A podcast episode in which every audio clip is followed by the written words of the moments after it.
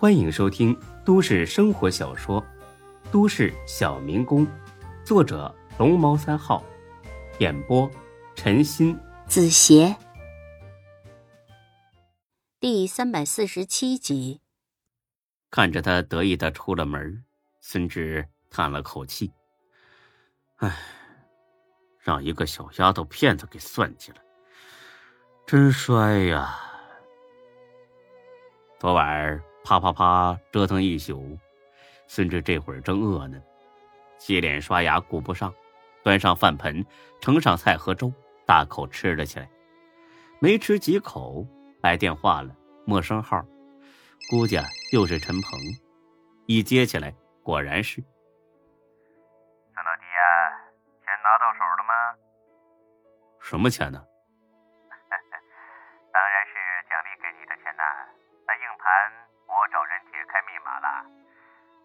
呢的确对我们有些有用的东西，但是不多，所以这次钱少了点希望你不要介意啊。孙志新说：“这尼玛真是个傻逼。”让丁坤玩弄股掌之间，还一点没察觉呢。希望到最后摊牌的时候，你还能保持现在的得意。哦，那硬盘里到底有什么呀？哎，是不是有丁坤犯罪的证据啊？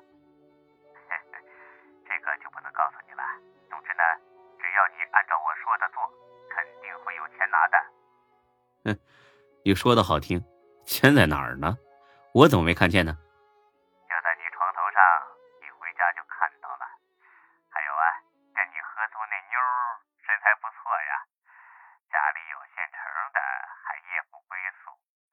老弟呀、啊，你可是有点身在福中不知福了呀孙志跑自己屋一看，床头上果然有个信封，打开一瞧，是五万块。难道是陈鹏昨晚又悄悄潜入了自己家？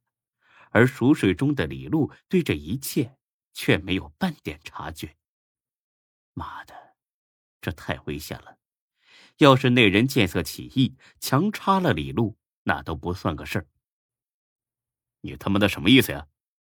当我这是旅馆呢？兄弟，别生气呀，就是路过你们小区嘛，我他妈用不着你这么好心，你给我听清楚了，要是再有这么一次，老子他妈绝对不干了。不干了？那你就不怕我把这些告诉丁坤？到时候会有什么下场？你比我清楚。孙志新说：“得亏自己早就告诉丁坤，要不然这会儿真让这个王八蛋给挟持住了。那你他妈听清楚了，老子当初竟然敢答应你对付丁坤，我就不怕你拿这个威胁我。大不了鱼死网破，不信你就试试。牛逼呀、老弟果然有性格，我没看错人。你千万别生气嘛，我就是跟你开个玩笑。你好心好意帮我，我怎么可能如此不厚道呢？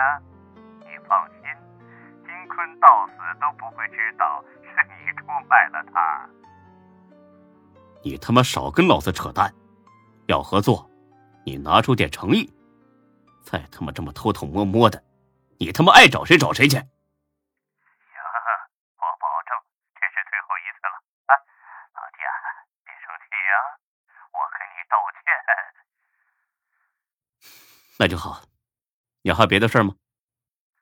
我有啊。说。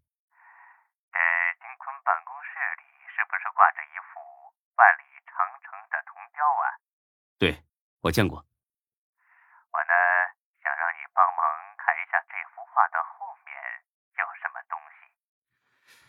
这个不太好办吧？那幅画太大太重，足足有十几米长，两米多宽。我一个人的话，根本没办法神不知鬼不觉的摘下来。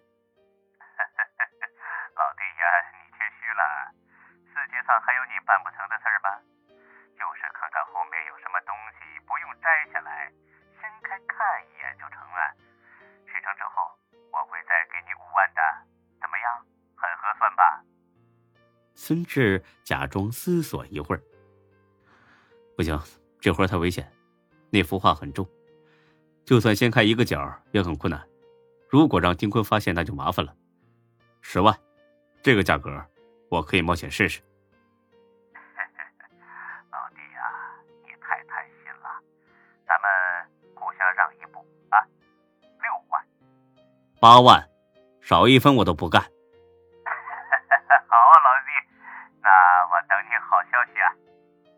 挂了电话，孙志立刻跑出门口。他是去找楼道上墙上贴的小广告，他要换锁。陈鹏的话不可信，孙志不想拿着李璐去冒险。好在这种小广告并不难找，满大街都是。喂，你好，那得开锁吗？你们这里有没有换锁业务啊？对，我要换锁，换一个好的，就是不容易被人打开那种。密码锁，啊，行，可以，贵点没关系。最好是现在就过来。行，我的地址是。十几分钟后，换锁的来了，一个锁愣是花了五千多块，但孙志没半点心疼。等这师傅忙完走了，孙志仰在沙发里，点上烟，皱起眉头，寻思起来：陈鹏为什么要让自己去看看画后面有什么东西呢？能有什么东西呢？保险柜，这种经常用的东西放在这么大的一幅画后面，那不太方便吧？除非里面装的东西十分重要，而且不轻易用到。这么重要的东西，若是被陈鹏拿到，那就麻烦了。他拿出电话，想告诉丁坤，但转念一想，又放下了这件事儿。太私密了，万一这画后面真的有什么东西，丁坤能信得过自己吗？未必吧。在孙志看来，丁坤确实有点欣赏他，也真的有意拉拢提拔他，但是绝对还没到推心置腹的地步。他决定暂时瞒着丁坤，等确认一下画后面有没有东西之后，再做打算。如果没有，就如实告诉丁坤，如果真的有，就闭口不言。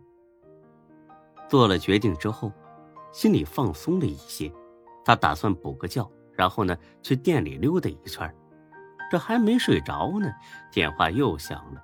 孙志不耐烦的拿了过来，竟然是秦城。喂，怎么了，秦城？大哥，杰子来店了。孙志立刻睡意全无。我操！这才上午九点多，他跑店干啥呀？